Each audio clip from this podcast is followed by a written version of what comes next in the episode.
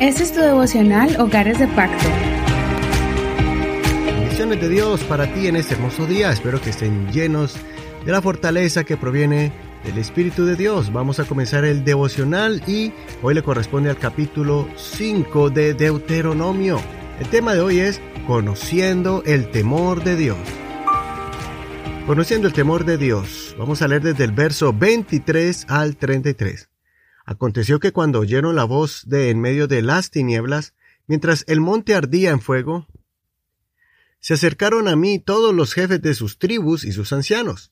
Entonces dijeron, He aquí el Señor nuestro Dios nos ha mostrado su gloria y su grandeza, y hemos oído su voz de en medio del fuego. En este día hemos visto que Dios habla al hombre y que éste puede quedar vivo. Pero, ¿por qué hemos de morir ya que este gran fuego nos consumirá? Si volvemos a oír la voz del Señor nuestro Dios, moriremos. Porque ¿quién es el ser humano para que oiga, como nosotros, la voz del Dios vivo que habla de en medio del fuego y aún viva? Acércate tú y escucha todo lo que dice el Señor nuestro Dios. Luego tú nos dirás todo lo que el Señor nuestro Dios te haya dicho y nosotros lo escucharemos y lo pondremos por obra. El Señor oyó las palabras de ustedes cuando me hablaban y me dijo, He oído las palabras que te ha hablado este pueblo. Está bien todo lo que han dicho. Oh, si tuvieran tal corazón que me temieran y guardaran todos mis mandamientos todos los días, para que les fuera bien a ellos y a sus hijos para siempre. Ve y diles, vuelvan a sus tiendas. Pero tú, quédate aquí conmigo. Yo te diré todos los mandamientos, las leyes y los decretos que les has de enseñar para que los pongan por obra en la tierra que les doy para que tomen posesión de ella. Tengan cuidado, pues, de hacer como el Señor su Dios les ha mandado. No se aparten a la derecha ni a la izquierda. Anden en todo el camino que el Señor su Dios les ha mandado, para que vivan y les vaya bien, y para que prolonguen sus días en la tierra que van a tomar en posesión. Hasta aquí la lectura de hoy. Pero no olvides leer todo el capítulo completo para que no te pierdas ninguno de los detalles de este acontecimiento bíblico. Este es un capítulo muy importante. En la primera parte del capítulo podemos ver cómo Moisés procedió a explicarles a la segunda generación el día en que sus padres recibieron los diez mandamientos. Fue un momento muy solemne, donde Dios preparó al pueblo para manifestarse visiblemente ante ellos y les iba a hablar.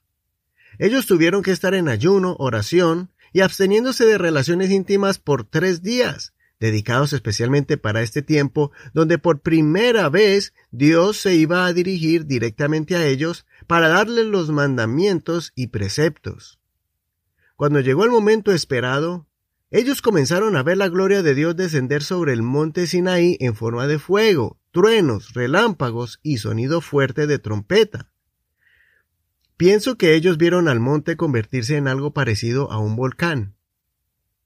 Moisés describió ese momento majestuoso, esperado por el pueblo con alegría, y que se convirtió en un momento terrorífico, espantoso para el pueblo. El sonido de la voz de Dios, que se semejaba a truenos y trompetas, sonando con estruendo, produjo en el pueblo una experiencia con Dios. Después de haber visto la mano de Dios vencer a sus enemigos, de haberlos sacado con mano poderosa de la esclavitud, de haberles mostrado su amor y dedicación a ellos, pasándolos por el mar rojo, ahora estaban temblando al escuchar directamente la voz del Señor. Ellos sabían del gran privilegio que era tener a Dios en medio de ellos, y de que Dios mismo les hablara. Pero ellos debían entender también que Dios es un Dios vivo, que se indigna del pecado y que se enoja con el que lo ofende con actos de rebeldía, y que ningún ser humano podía burlarse de sus mandamientos sin sufrir las consecuencias de sus actos. Ellos entendieron que Dios es un Dios tan santo, misericordioso y sublime, pero que no soporta la impureza y la maldad que si Dios encontraba alguna clase de maldad en el pueblo, Dios iba a apartarse de ellos y sentirían lo que era estar lejos de Dios.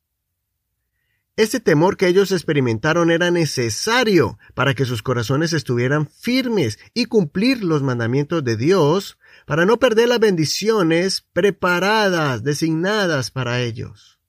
Ellos pidieron a Moisés que él fuera su interlocutor, el intermediario entre Dios y el pueblo.